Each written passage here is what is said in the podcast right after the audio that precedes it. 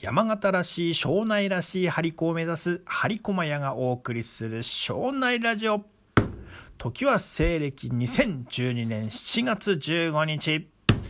カクテル雪国発祥の店として有名なお店ケルンに私呼び出されました。カランコロンカラン。お店の奥のボックス席に地元の先輩と個性的なファッションに身を包んだ浅黒い男性がおおちょっとこっちこっち。君さ来ました。お説教か。頑張ってるよね。お当時私たちは張り子ではなく広く里山の資源を使った観光プログラムを実験していまして土偶作りとか竹飯盒ご飯竹スキー作り教室などを少人数でやっていました。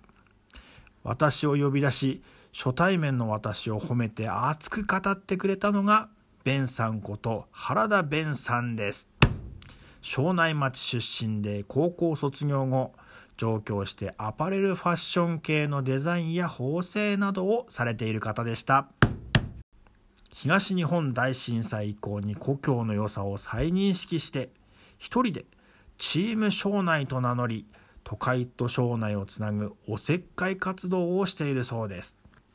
この時は昔からのほうききびで作るマギシマほうきの定食体験で庄内に帰ってきたそうです。で、えー、ネットで私たちの活動を見ていて当時はそうですね。ブログとかでしょうかね。ネットで私たちの活動を見てどうしても会いたいんだと、えー、知人に紹介してもらったそうです。それがベンさんと私の強引な出会いでした。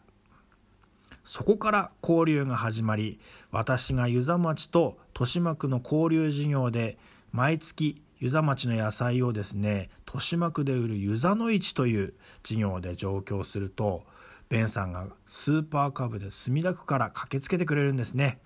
で、えー、ふるさとの野菜を照れくさそうにたくさん買ってくれました。最初はそれだけだったんですが野菜販売中は私も忙しいのでゆっくりベンさんと話せなかったんですねそれがあんまり面白くなかったそうでしばらくするとですね販売が終わった頃に、えー、ベンさんが宿泊先にやってきて「よしヒロさん行くぞ!」と庄内の食材を使っている都内のお店やまだ庄内にはないようなセンスのいいお店に連れて行ってくれてそこで何時間も話しました言うなれば私にとっておせっかい屋の大先輩。小山台のトラットリアロアジにも連れて行ってもらったのはこの頃だったと思います。鶴岡出身の佐藤シェフも交えて、都会の真ん中でですね、庄内弁で終電ギリギリまで語り合いました。プライベートで上京することもうちもたまにあったんですけども、そういう時も初日はベンさんの日。えー、屋根線や下町のリノベ物件などを一緒に回りました。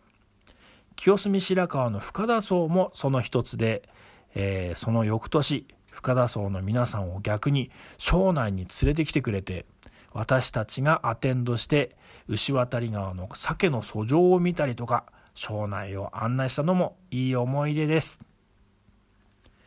平日私が働いてる時もベンさん普通に電話してきておちょっとヒロさん聞いてもらえっかな。ヒロさんからいろんな美味しい野菜を送ってもらって、俺それをリアカーに積んで、下町を引き売りしようかな、なんて思ってんだよ、なんていう話とかですね。ごめん、ヒロさん急だけども、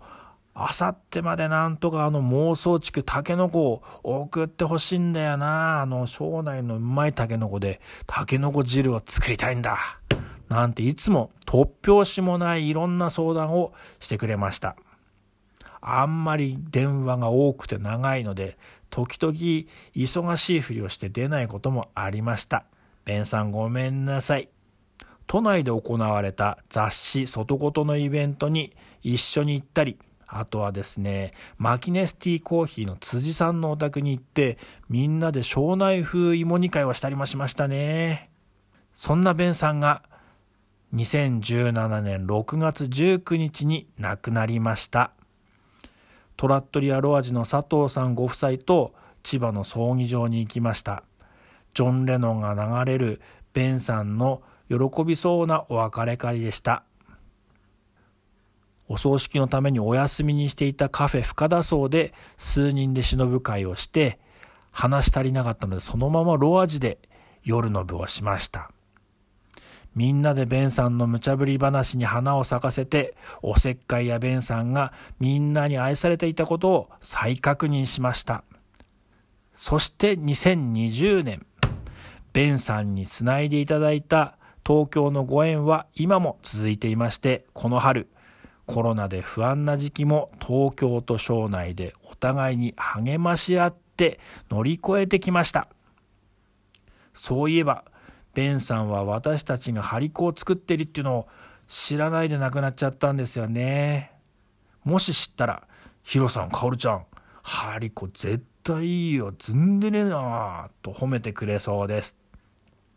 次のお休みには、庄内町にあるベンさんの実家近くのアジサイを見に行ってこようと思っています。このままベンさんのようなおせっかい屋目指して頑張ります。以上、張駒屋ひろゆきでございました。